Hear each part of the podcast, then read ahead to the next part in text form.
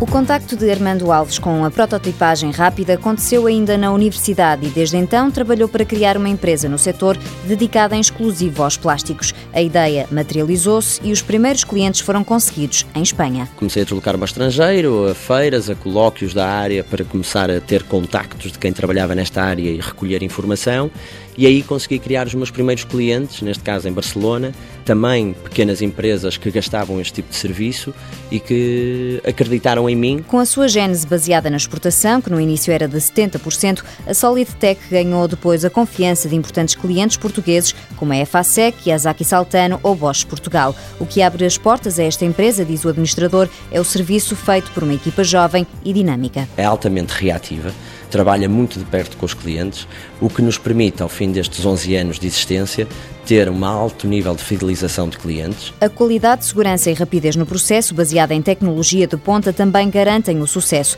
A estereolitografia não é um método inovador, mas a máquina que a Solidtech tem é. E como refere Armando Alves, isso representa uma mais-valia. Esta máquina, através de raios ultravioletas, vai permitir solidificar uma fatia de 0,1 milímetros de uma resina plástica e assim, fatia a fatia, construirmos a nossa peça.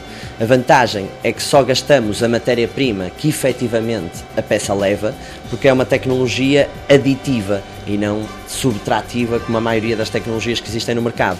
Isto permite, num prazo, digamos, de 12, 14, 16 horas, passar de um fecheiro em computador para uma peça real. Os setores automóvel e da eletrónica são os principais, mas a medicina também recorre a este serviço. A exigência é grande, o trabalho minucioso e de precisão, por isso os acabamentos são manuais. Embora às vezes utilizemos pessoas que vêm de áreas de trabalhos manuais, como recuperação da arte sacra e recuperação de outras áreas, porque já trazem um respeito pela geometria, pelo restauro muito, muito bom.